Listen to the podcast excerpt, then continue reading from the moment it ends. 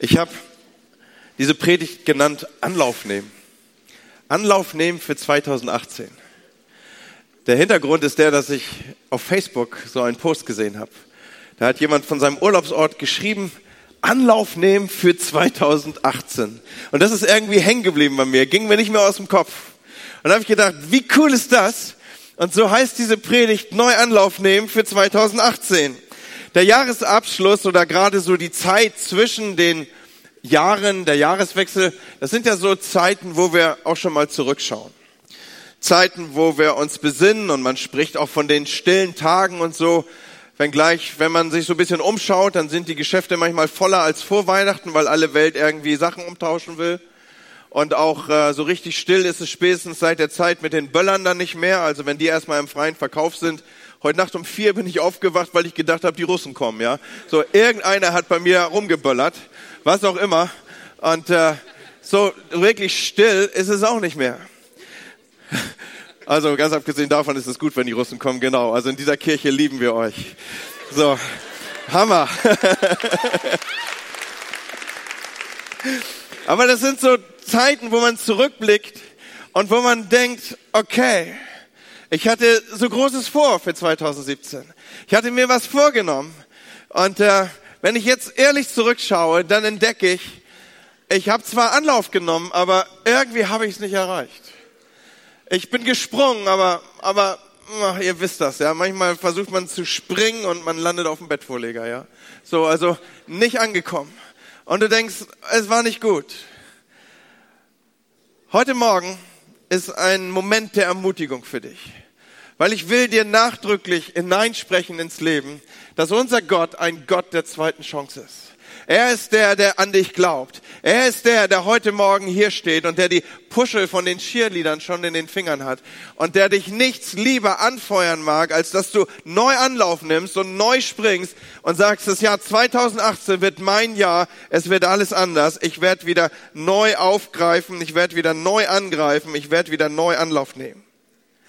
Das ist so ein Morgen. Immer wieder haben wir solche Weggabelungen im Leben, wo wir Entscheidungen treffen können und Dinge werden sich verändern.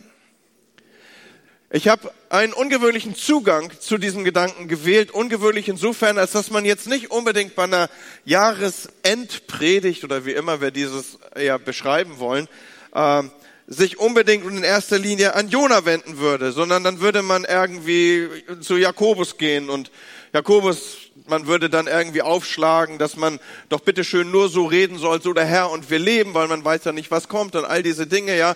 So hat alles seine Richtigkeit, aber heute Morgen greifen wir trotzdem mal tief bei Jona an und hinein in das Leben von ihm. Jona als solches hat äh, ein Buch, das ihm gewidmet ist, vier Kapitel. Also für alle die, die bei Büchern immer äh, äh, reflexartig zum, zum, zum, zum Smartphone greifen, weil sie sich jetzt ein Hörbuch bei Amazon bestellen wollen. Äh, das sind nur vier Kapitel, das kann man lesen, das schafft man. Das ist auch, also das wäre ein erstes Vorhaben für 2018, was relativ leicht von Erfolg gekrönt sein kann.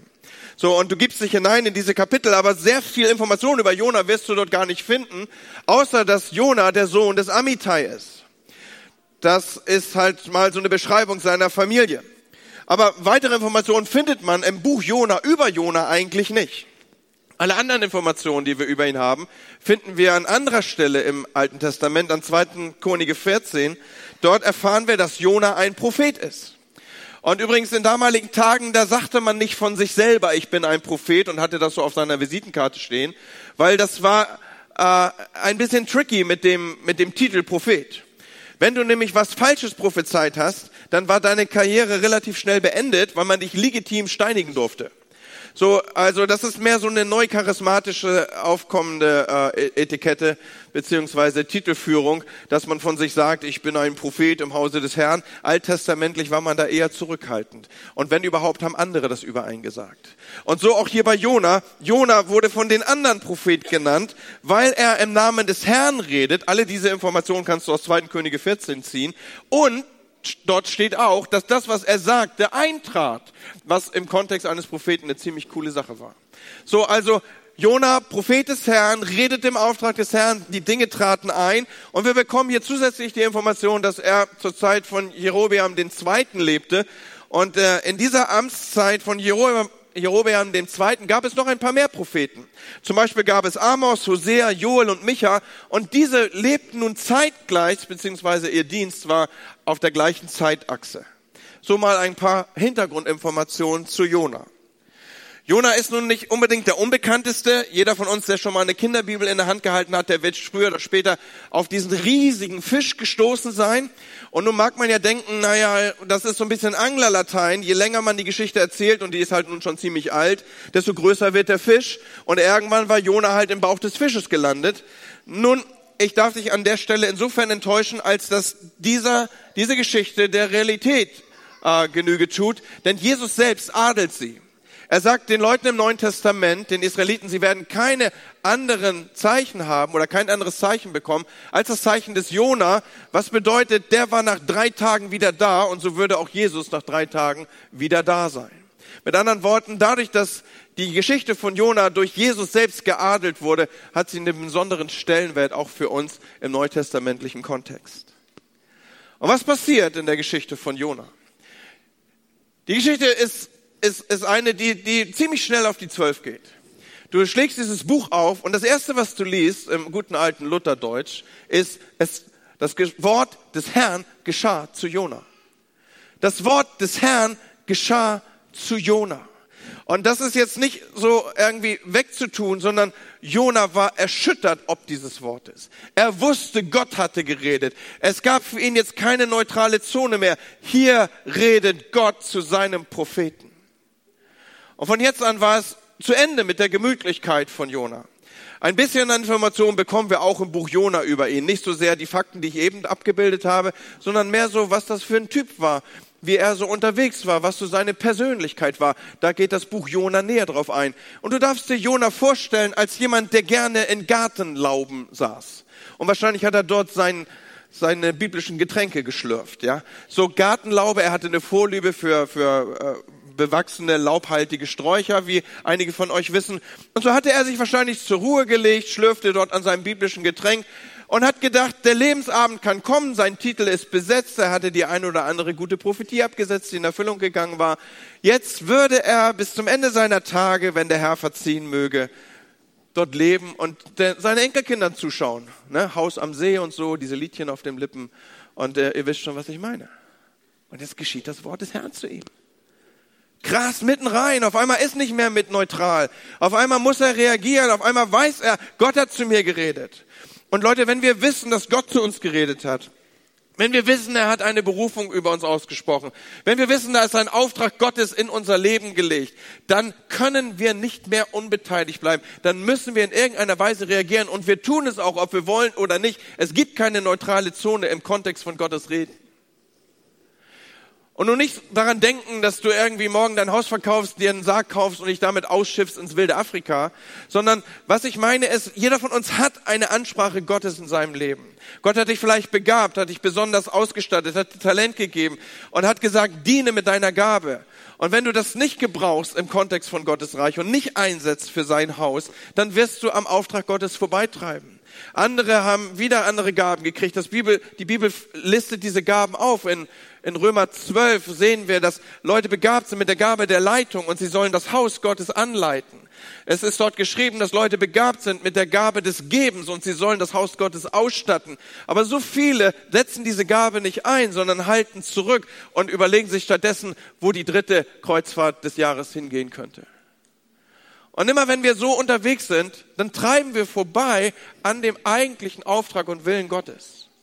Und wenn man vorbeitreibt am Auftrag und Willen Gottes, dann setzt man sich einer Gefahr aus oder soll ich sagen, man zahlt einen Preis.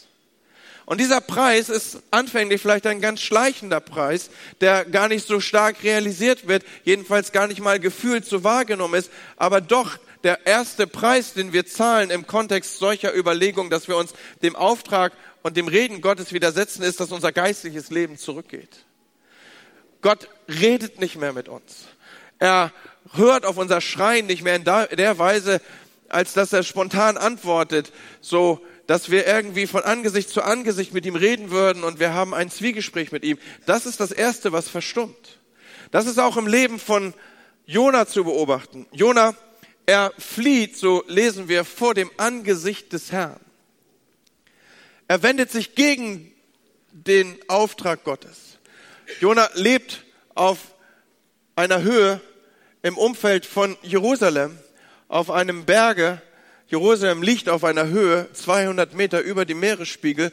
Und jetzt lesen wir und bekommen wir die Information im ersten Buch Jona nachzulesen, dass er sich auf den Weg macht nach Jaffo oder Jaffa, je nachdem, welche Übersetzung du wählst, einer Stadt am Mittelmeer. Von dort will er ein Schiff besteigen und dieses Schiff soll ihn nach Tarsis bringen. Nun, Tarsis ist heute wahrscheinlich nicht mehr so leicht auffindbar in irgendwie deinem, äh, wie heißen die, Dr. Rödel oder Tui oder wie auch immer. Äh, ich sage gar nichts ohne mein, wie heißt es immer? Mein Alturs, ja. So, also wirst du dort nicht finden. Aber Tarsis ist das weiteste, entfernteste, was er sich vorstellen konnte. Wenn du Tarsis googelst oder in entsprechender Literatur nachschlägst, dann wirst du entdecken, dass Tarsis in Spanien liegt, noch jenseits der Straße, westlich der Straße von Gibraltar. Und jetzt müssen wir uns in die Perspektive eines Menschen denken, der ein paar hundert Jahre vor Christi Geburt lebt, so 700 Jahre vor Christi Geburt. Da ist hinter Spanien hört die Welt auf. Amerika ist noch nicht entdeckt, ja. So, also äh, da kann man sich das Mittelmeer vorstellen und dann die Straße von Gibraltar und danach kommt ganz viel gar nichts und wahrscheinlich ist eine Erde eine Scheibe und irgendwann kommt man in Damaskus wieder raus. Das ungefähr das war das, wie sich, wie sich Jona die Welt vorgestellt hat. Er ist geflohen nach Tarsis, den weitesten Punkt, den er sich überhaupt nur vorstellen konnte. Und was passiert mit seinem geistlichen Leben? Es geht mit ihm im Sinne des Wortes bergab. Ich habe eben schon gesagt, zwischen Jerusalem und dem Mittelmeer liegen 200 Meter Höhenunterschied. Und wer die Geschichte kennt, der weiß, dass er dann ein Schiff besteigt und nachdem er sich im Bauch des Schiffes bewegt hat, kommt ein großer, großer Fisch und irgendwann ist Jona im Fisch. Man geht davon aus, dass diese großen Fische am Meeresboden gründelten, so eine Art Wels waren. Das heißt, er ist wirklich an der Tiefe angekommen. Tiefer geht es nicht. Aber das ist nur das eine, dass so ein schleichender Prozess eintritt, dass da, wo ich mich gegen den Auftrag Gottes stelle, dass mein geistliches Leben bergab geht. Was noch viel schlimmer ist und was mir weit häufiger begegnet im Kontext von Gemeinde ist, dass sich die geistlichen Realitäten verschieben. Habt ihr euch je überlegt, wie die Geschichte aus dem Mund Jona geklungen haben muss? Das Wort des Herrn geschah zu Jona. Aber dann entschied ich mich, einen anderen Weg zu gehen. Ich weiß nicht, ob er sich so ausgedrückt hätte. Aber wahrscheinlich, wenn er dann aufgefordert worden wäre, Zeugnis zu geben, hätte er gesagt, Geschwister, ich kann es nicht erklären, aber fortan wurde mein Weg leicht. Ich ging bergab. Es war, als würde ich geschoben. Ich sang immer dieses Lied, du bist mein Rückenwind. Alles war so leicht. Und dann komme ich ans Mittelmeer. Allein das ist ja schon Segen pur. An die Gestaden des Mittelmeeres, warmer Sand, nur noch getoppt von warmem Wasser. Und was soll ich euch sagen? Gottes Timing war wieder mal einmalig. Das in diesem Moment, ihr erinnert euch, ich wollte nach Tarsis, legt der Herr da ein Schiff für mich hin. Und dann habe ich nachgeschaut, der Segen kennt keine Grenzen mehr. Ich hatte genau den Fairpreis, Geschwister. Ich habe das Portemonnaie aufgeschlagen und ich konnte die Fährpassage bezahlen. Was für ein Segen. Ich, ich habe mich so in Abrahams Schoß gefühlt, dass ich sofort schlafen ging. Freundliche Menschen um mich rum, Kapitäne, die mich aufnahmen und die sofort wussten, wo ich hin wollte. Wisst ihr, merkt ihr, spürt ihr, wie sich geistliche Perspektiven verschieben, wenn wir Kompromisse machen im Kontext von dem, was Gott mit unserem Leben vorhat und was er in unser Leben hineingesprochen hat? Wie oft bin ich Leuten begegnet, die gesagt haben, Pastor, ich weiß nicht, was du willst, aber, aber wir spüren, dass wir im Zentrum von Gottes Willen sind. Als wir entschieden haben, zusammenzuziehen, hatten wir sofort das Geld für die Wohnung. Und selbst die Kaution war noch da. Merkt ihr, wie sich Dinge verschieben können, wie wir, wie wir Sachen schönreden können, wie wir uns geistlich Dinge in die Tasche lügen? Und wir sind weit, weit entfernt von dem, was Gott eigentlich mit uns möchte. Wir bilden rückblickend irgendwelche Art von Segenspuren ab, aber bewegen uns eigentlich jenseits von dem, was Gott möchte. Nun, was sich sehr dramatisch anhört, ist eigentlich aber auch die Geschichte von unterschiedlichsten Punkten, wo Gott einsetzt und eingreift und immer wieder neue Gelegenheiten schafft, zu korrigieren, Dinge anders zu machen. Und so ist Gott nicht der, der dann irgendwann hier unten im Bauch des Fisches auf die große Trommel schlägt und denkt, hab's ja gewusst, dass du es vermasselt. Sondern auf dieser ganzen Strecke Jonas schafft Gott immer wieder neue Gelegenheiten, an denen er hätte umdrehen können. So, die Bibel spricht davon, dass Gottes Güte uns zur Umkehr leitet. Er hätte dieses wartende Schiff ja auch als Gottes Güte deuten können und sagen können, Gott, du bist so präsent in meinem Leben, du läufst mir sogar hinterher, wenn ich vor dir weglaufe. Ich kehre um. Er hätte den Moment, wo ein Ungläubiger Kapitän ihn weckt und ihn auffordert, sich an seinen Gott zu wenden, nutzen können, zu sagen, Gott, ich weiß, es ist irgendwie gerade nicht so gut zwischen uns beiden. Lass uns das ändern. Wir werden einen Weg finden hier raus. Er hätte da, wo oben auf Deck alle ihre Götter anschrien, realisieren können, dass sein Gott mächtiger ist als alle anderen. Leute, spätestens, wenn man mich über die Reling gehalten hätte, hätte ich zu Gott geschrien. Was ist das eigentlich für ein abgebrühter Typ, dieser Jonah? Dass der erst unten im Tiefwaschgang, das war alles andere als ein Schonwaschgang hier, zur Besinnung kommt. Aber was das Schlimmste von all dem ist, was ich hier abbilde, ist, dass man sich tatsächlich rausbewegt vom Angesicht des Herrn. Nun, Psalm 139 sagt, wir können eigentlich nicht fliehen vor Gott. Wie ich eben aufgezeigt habe, in all diesen Facetten ist Gott bei ihm. Wo sollte Jona sich bergen? Wo sollte er hingehen? Der Geist Gottes ist immer schon da. Das ist wie beim Hase und dem Igel. Aber was aufgehört hatte, ist, dass Gott zu Jona redete. Hier unten im Bauch des Fisches schreit Jona zu Gott. Und hört Gott ihn? Ja, er hört ihn. Antwortet er auf sein Gebet? Ja. Redet er mit ihm? Nein. Jedenfalls nicht, wenn wir dem Wort Gottes folgen. Dort lesen wir nämlich in Kapitel 3,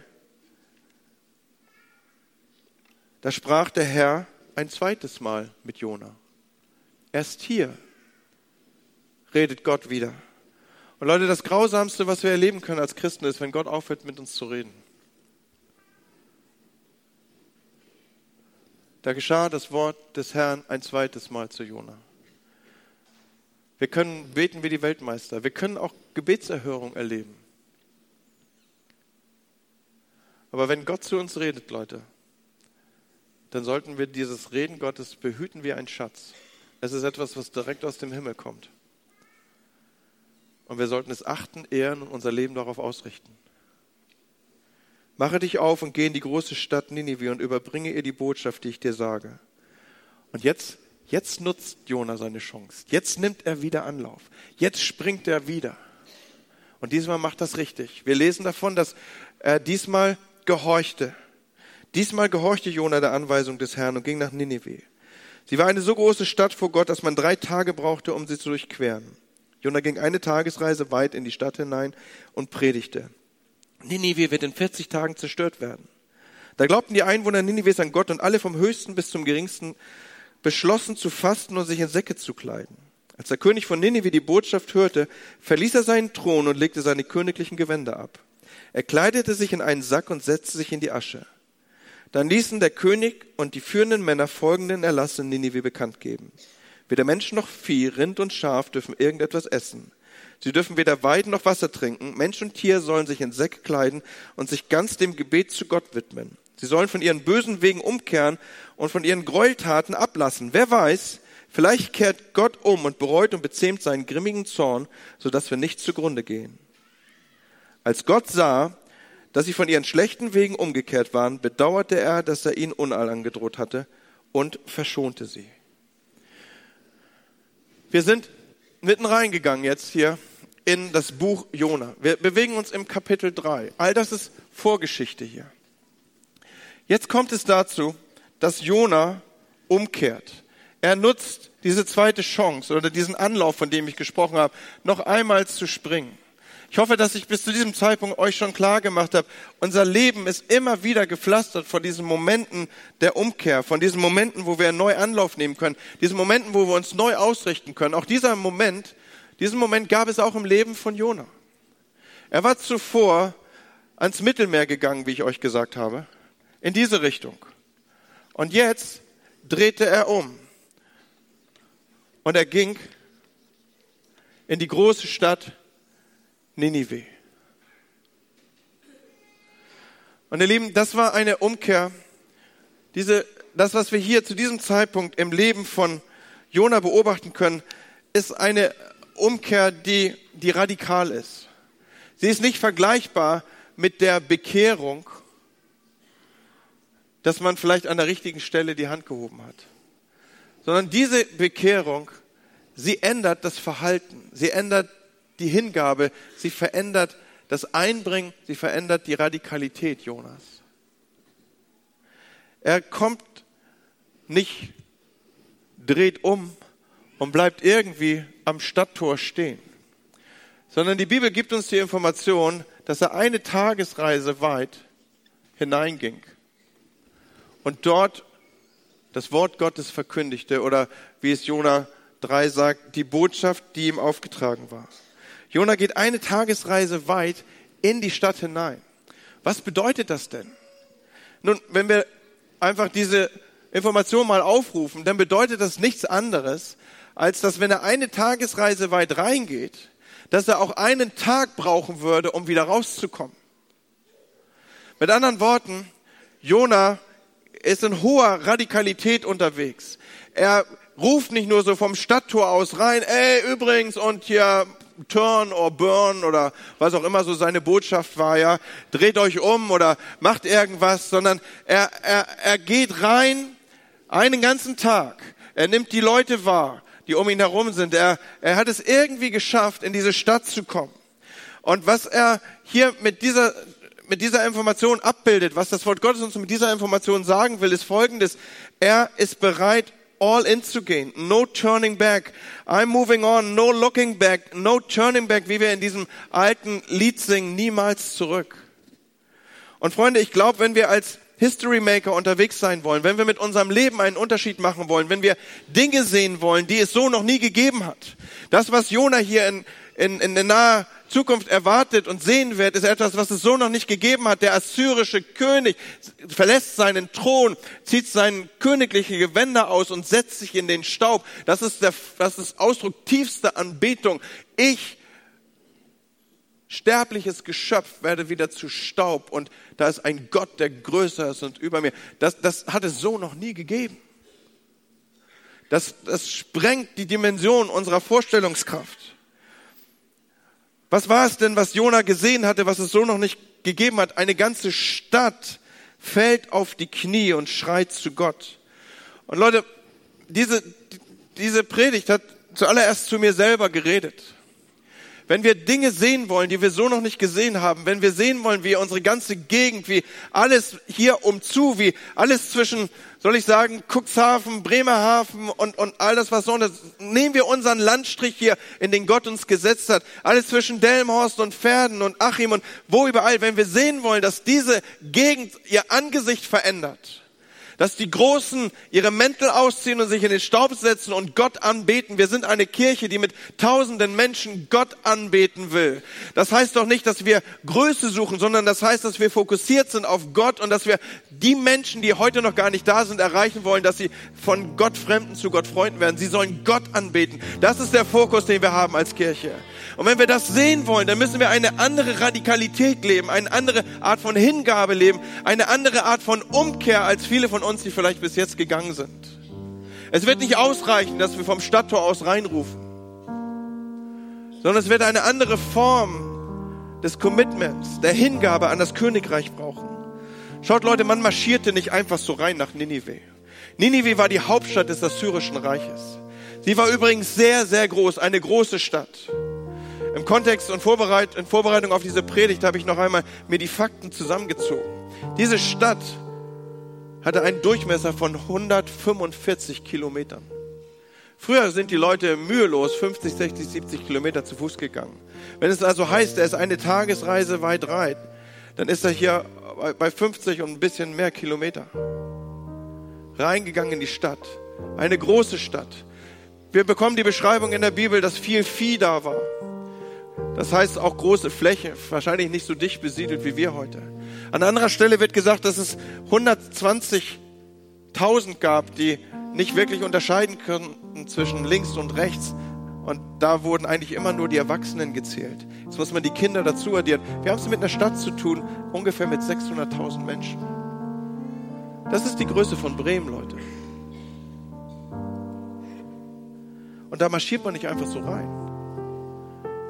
Das ist die Hauptstadt des Assyrischen Reiches. Die Assyrer sind wie kein anderes Volk bekannt für ihre Grausamkeit. Wenn es irgendein Volk gibt in der Geschichte, das besonders dadurch sich hervortat, dass es grausam war, dann sind es die Assyrer.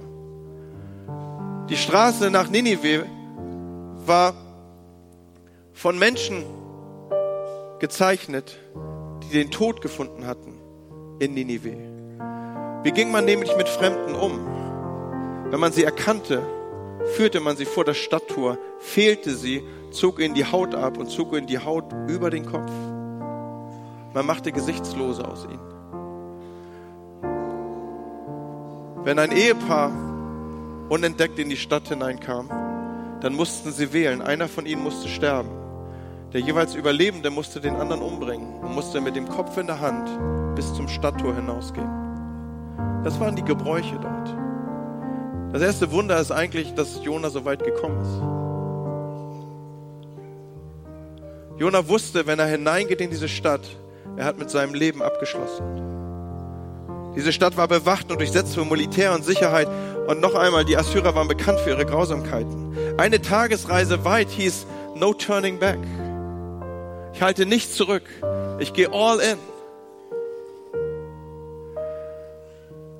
Und wisst ihr, ich glaube, dass das eins der Dilemma ist, gerade auch der westlichen Kirche, dass wir uns irgendwann mal entscheiden müssen, wollen wir so mitschwimmen oder wollen wir konsequent werden? Da ist eine große Tragik in Gemeinden, dass Leute irgendwie begeistert sind und dazukommen und die Lieder lieben und die Atmosphäre und das familiäre Gefühl und das Miteinander und dann fängt man an mitzuschwimmen und man lernt die richtigen Vokabeln. Aber wenn wir etwas sehen wollen, was wir so noch nicht gesehen haben, lasst es mich mal so sagen am Ende dieses Jahres, wenn wir Erweckung sehen wollen, dann werden wir eine andere Form von Hingabe leben müssen. Und hey, ich weiß auch, das ist keine klassische Predigt für einen Silvestertag. Da ist man normalerweise gewohnt, dass man Kärtchen in die Hand kriegt und diese Kärtchen sind vorher schön fein säuberlich Zensur gelesen. Stehen nur großartige Verheißungen drin. Es hat noch nie einer an Heiligabend bzw. Silvester den Bibelvers gezogen und Judas ging hin und er hängte sich. Nichts gegen diese Verse. Es hat ihre Bedeutung. Aber was ich sagen will, ist, Leute, wenn wir etwas sehen wollen, was wir so noch nicht gesehen haben, dann werden wir etwas tun und leben müssen, wie wir so noch nicht gelebt haben. Und ich habe so für mich gedacht, Gott, warum, warum, warum bewegt mich dieses Wort so? Weil ich neu Anlauf nehmen will. Ich bin so oft in meinem Leben falsch abgebogen, das könnt ihr euch gar nicht vorstellen. Es ging schon los, als ich als ich elf war, habe ich Jesus mein Leben gegeben. Ich bin in einem Gottesdienst nach vorne gekommen zu dem Lied Alles will ich Jesus weinen. Und aus der elfjährigen Perspektive habe ich gedacht, das kann ja nur Pastor sein. Und dann mit 16 wollte ich davon nichts mehr wissen. Bin ich falsch abgebogen. Später dann wollte ich Karriere machen. Bin ich wieder falsch abgebogen. Und bis heute biege ich immer wieder mal falsch ab. Und wisst ihr, was ich großartig finde? Dass ich einen Gott habe, der nicht irgendwie dann sich das Ganze von oben anguckt und denkt, na, mit dem Andi hat das sowieso keinen Sinn mehr. Sondern der die Puschel schon in der Hand hat und der mich cheerleadert und sagt, ich schaffe ihm Gelegenheit um Gelegenheit um Gelegenheit um Gelegenheit. Und das ist so ein Punkt, wo er neu abbiegen kann, wo er sich neu ausrichten kann, wo er wieder neu Anlauf nehmen kann. Hey, wie oft hat Jona es vermasselt? Das erste Reden Gottes geschieht zu ihm, so fängt das erste Kapitel an und Jona vermasselt es. Gott zeigt ihm seine Güte und Jona vermasselt's. Er weckt ihn durch einen heidnischen Kapitän und Jona vermasselt's. Man zieht ihn aufs Deck und alle sollen ihre Götter anbeten und er kennt seinen Gott und Jona vermasselt's. Man hält ihn über die Reling und Jona vermasselt's. Aber was heißt das denn? Ein um die andere Chance. Und vielleicht denkst du, ich habe so oft versemmelt, ich bin so oft angelaufen, ich habe so oft nicht geschafft. Ja und? Dann stehst du heute Morgen auf, gehst ein paar Schritte zurück, rückst dir die Krone gerade und nimmst wieder Neuanlauf.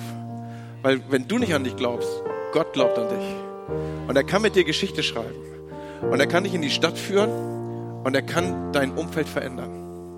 Er kann dich an den Ort führen, wo du einen Unterschied machst.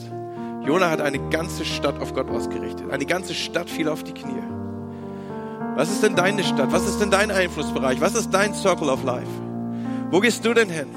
Wenn du an deine Schule, in deine Klasse, in deine Uni, in deinen Arbeitsplatz, in, deinen, in, in, in deine Straßenbahn, in, in deinen Workplace zurückgehst, du kannst einen Unterschied machen. Weil du zurückgegangen bist, neu Anlauf genommen hast und hast gesagt hast, Gott, ich danke dir, dass du an mich glaubst. So eine, ein Tag wie dieser ist eine neue Weggabelung, eine neue Gelegenheit, ein neues Anlauffeld, was Gott dir gibt. Und vielleicht musst du umkehren, weil du falsch abgebogen bist. Vielleicht hast du irgendwie nur noch so dein eigenes Ding im Kopf gehabt. Und Leute, ich kenne so viele Christen, die, die irgendwie denken, sie haben die Fahrkarte im Himmel da, aber zu denen hat Gott geredet. Gott hat dir einen Auftrag gegeben. Gott hat dir etwas gesagt. Er hat dir, du, da gab es diese Zeit, wo du so ausgerichtet warst auf das Königreich. Wo ist das geblieben? Und wisst ihr, was ich glaube, dass das so ein Morgen ist, wo das Wort des Herrn zu dir geschieht? Und es geht dir gerade so wie den Emmaus-Jüngern. Brannte nicht unser Herz, als wir seine Worte hörten. Da brennt gerade was. Der Heilige Geist weht dieses Reden Gottes in deinem Leben gerade wieder an. No turning back. I'm moving on. Es ist nicht, ist nicht zu spät.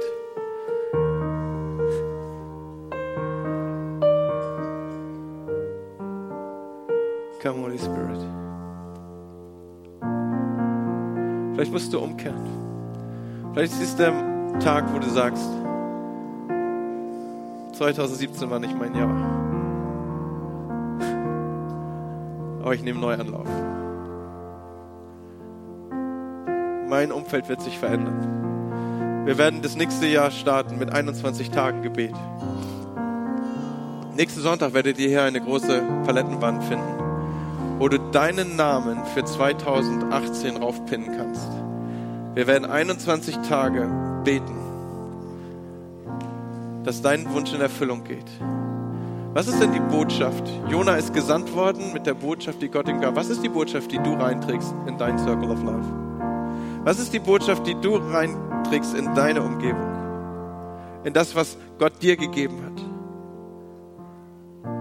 Hey, kann es sein, dass das Wort des Herrn zu dir gerade passiert hier?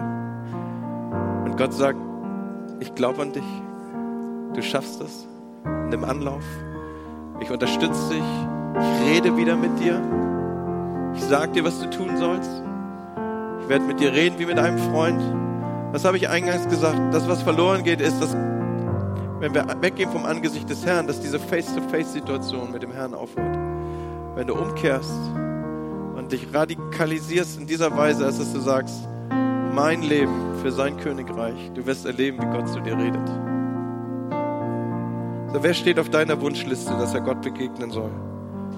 Und dass er sein, seine, eine Pflanzung wird im Hause des Herrn hier. Was ist deine Wahl an diesem Morgen? Ich lade dich ein, diesen letzten Tag des Jahres, diesen letzten Sonntag, zu dem Sonntag zu machen, an dem du dich selber Gott gibst. Schau, das ist nicht von ungefähr, dass die Christen sich am ersten Tag der Woche trafen. Es, ist, es ist so wie eine Erstlingsgabe, die wir bringen. Die erste Zeit der Woche ist reserviert für Gott. Und wenn du in diesem Kontext dein Leben hineinlegst und sagst, hier bin ich als eine Erstlingsgabe für 2018, du wirst das erleben, was immer passiert mit Opfer. Das Feuer wird darauf fallen. Du wirst erleben, wie du Dinge siehst, die du zuvor, zuvor nicht gesehen hast. Du wirst das Reden Gottes erleben in deinem Leben. Du wirst eine Karte ziehen, vielleicht am Ende dieses Gottesdienstes draußen im Foyer. Und du wirst entdecken, das ist das Wort von Gott für mich. Was, wie immer Gott zu dir redet, ich weiß es nicht. Aber ich weiß, dass das Wort des Herrn geschah in diesem Gottesdienst.